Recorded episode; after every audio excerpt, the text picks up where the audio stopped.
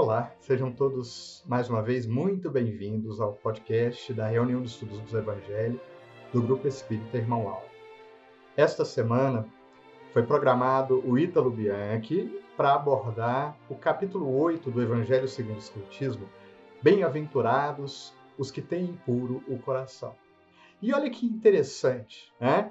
É, na preparação é, e discutindo com o Roosevelt, que aliás vai participar da live né, é, dialogando com o Evangelho, abordando o mesmo tema, de certa maneira ocorreu um desencontro e o Roosevelt também nos mandou um áudio. Então, nós resolvemos fazer o seguinte: como ficou muito difícil escolher entre as abordagens, pensando até em mesclar, mas no final das contas a gente resolveu fazer uma surpresa. No dia de hoje, estaremos liberando os dois áudios. Então hoje a gente vai ter dois áudios com duas abordagens, abordagens diferentes do mesmo tema. A gente espera que vocês gostem dessa surpresa adicional tá? e tenham condições de ouvir a, a, dois podcasts que estão muito interessantes sobre o tema. Ok? Então, aqui fica o nosso convite.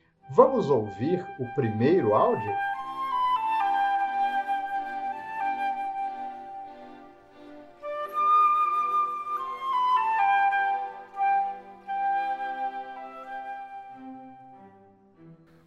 Meus irmãos. Boa noite a todos. Sejam todos muito bem-vindos a mais um podcast do Grupo Espírito Irmão Áureo, no nosso encontro semanal, onde buscamos, na claridade do Evangelho, alimentar e enriquecendo as nossas vidas com lições profundas e cristalinas trazidas para nós pelo nosso Mestre Jesus. Para hoje, separamos o capítulo 8 do Evangelho segundo o Espiritismo, que faz parte do Sermão do Monte, sendo uma das passagens mais significativas que encontramos no Evangelho e se intitula Bem-aventurados aqueles que têm puro coração. Como já estamos acompanhando algumas semanas nesse sermão, Jesus proferiu ensinos profundos abarcando uma gama imensa de lições evangélicas. Ele contém a essência das máximas do Cristo. É como se fosse um resumo do que deve ser seguido pela humanidade para alcançar a verdadeira liberdade e a verdadeira felicidade. As suas lições representam, assim, um novo padrão de conduta a ser construído pelas criaturas Interessante ressaltar que Kardec coloca no Evangelho esse texto logo após o capítulo Bem-aventurados os pobres de espíritos, quando ele trata da humildade e da simplicidade.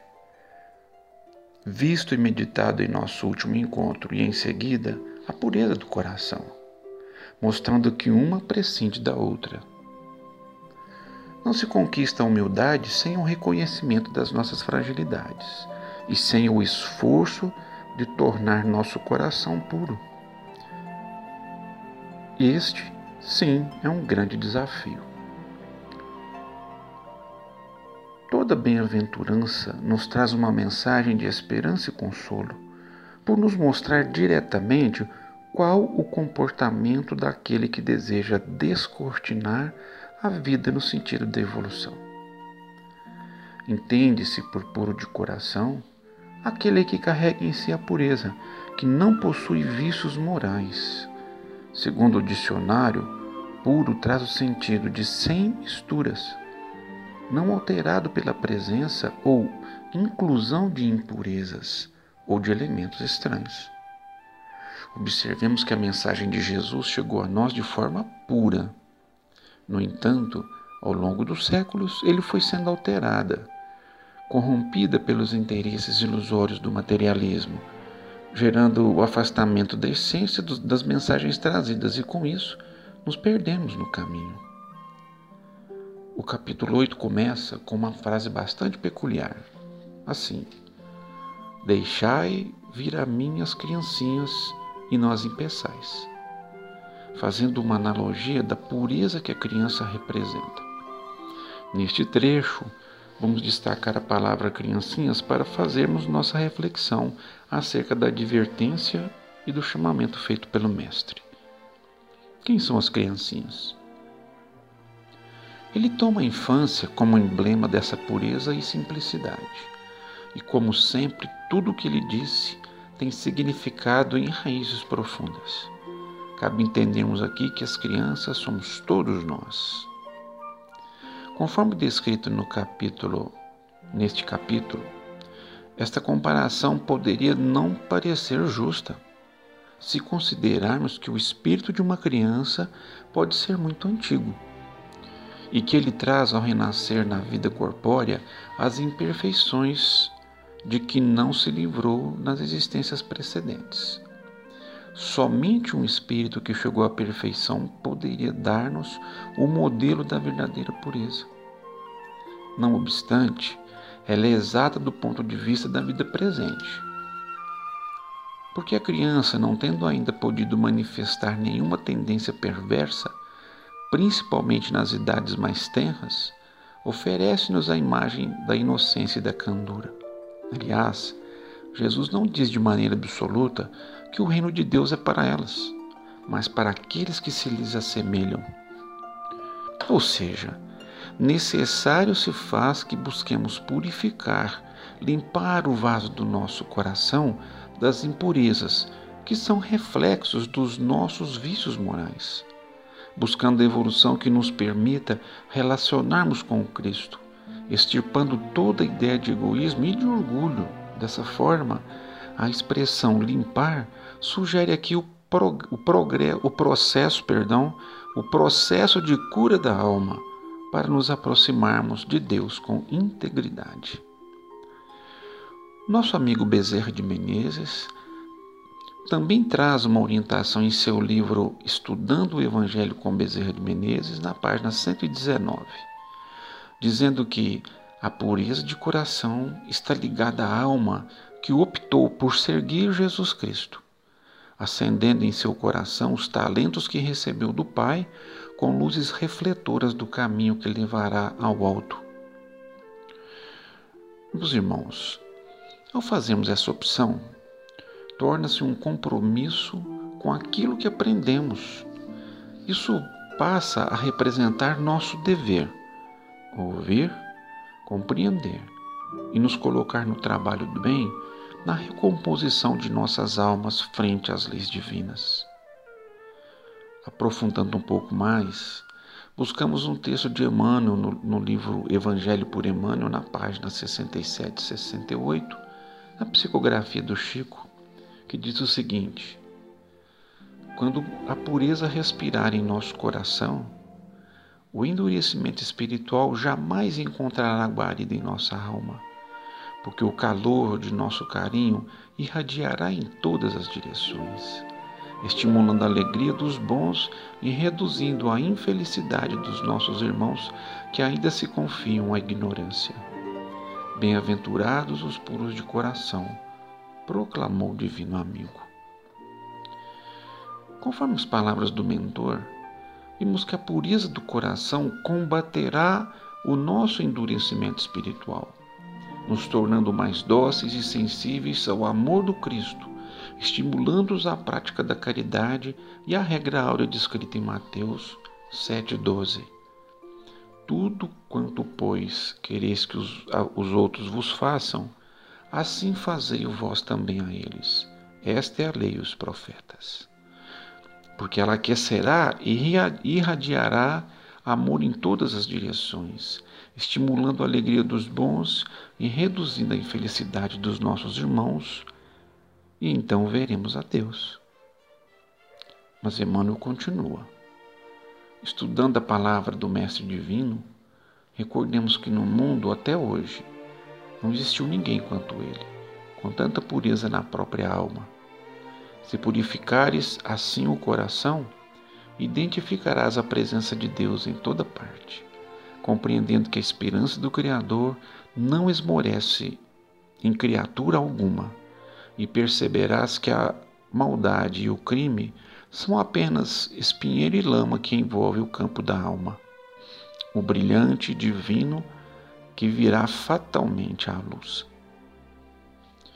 Entretanto, meus irmãos, não basta ter as aparências da pureza. É preciso, antes de tudo, a pureza do coração para conseguir olhar e compreender a bondade e a justiça divina atuando a nosso favor.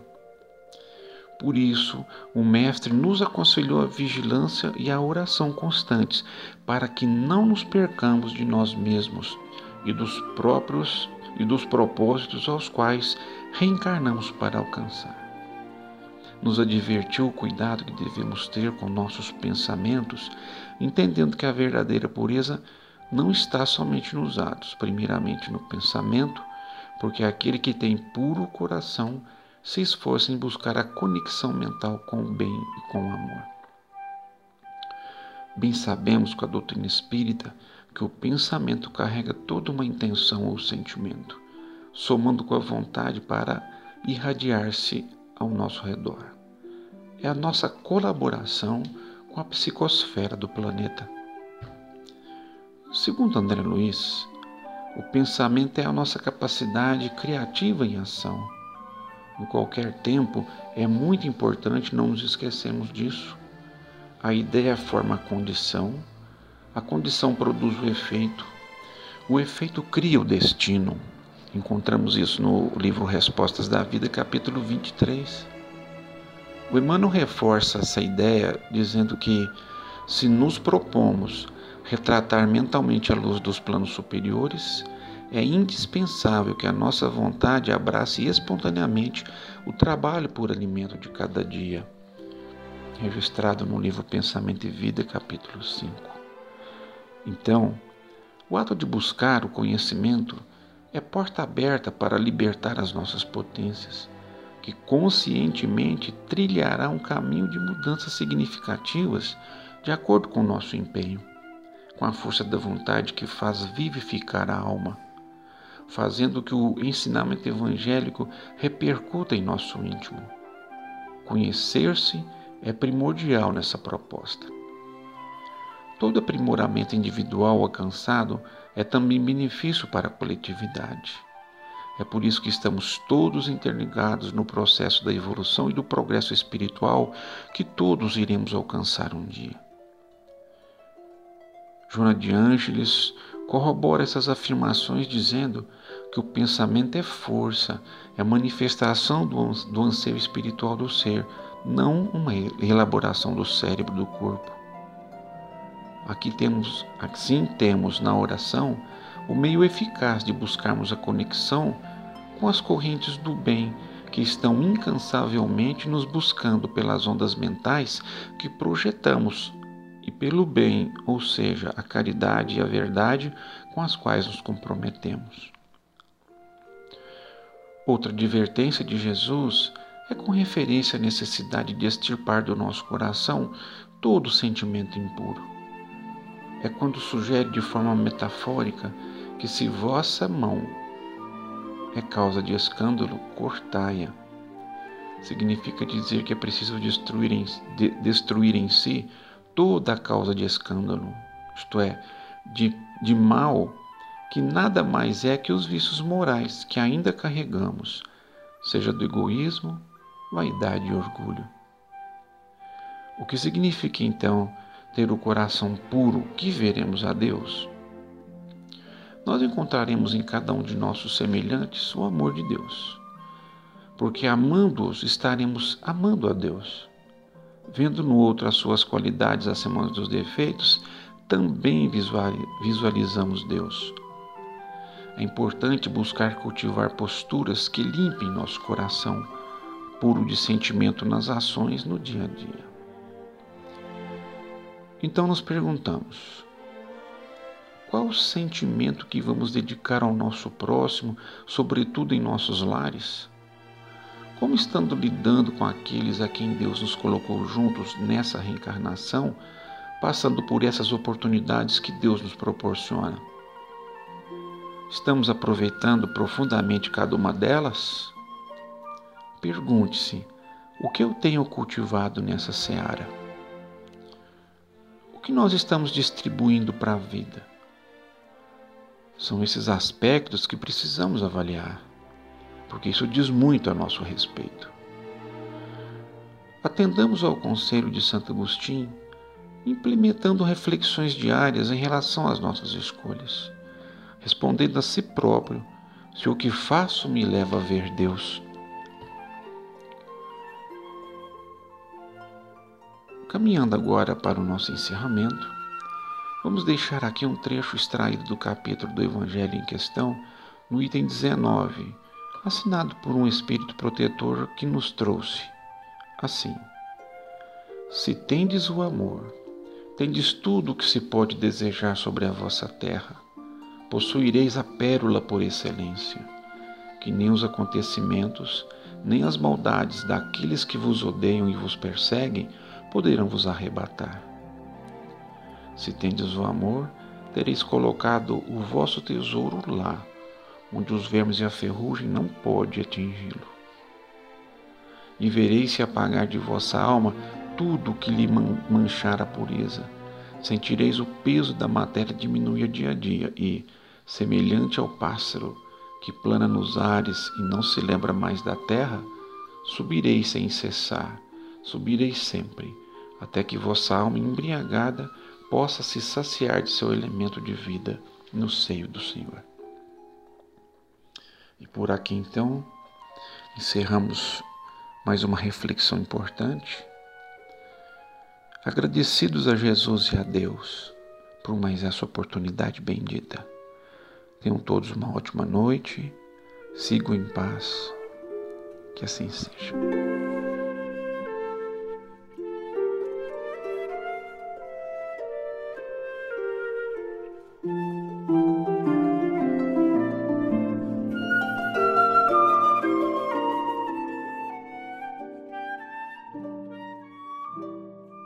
Jesus, nesses instantes de prece,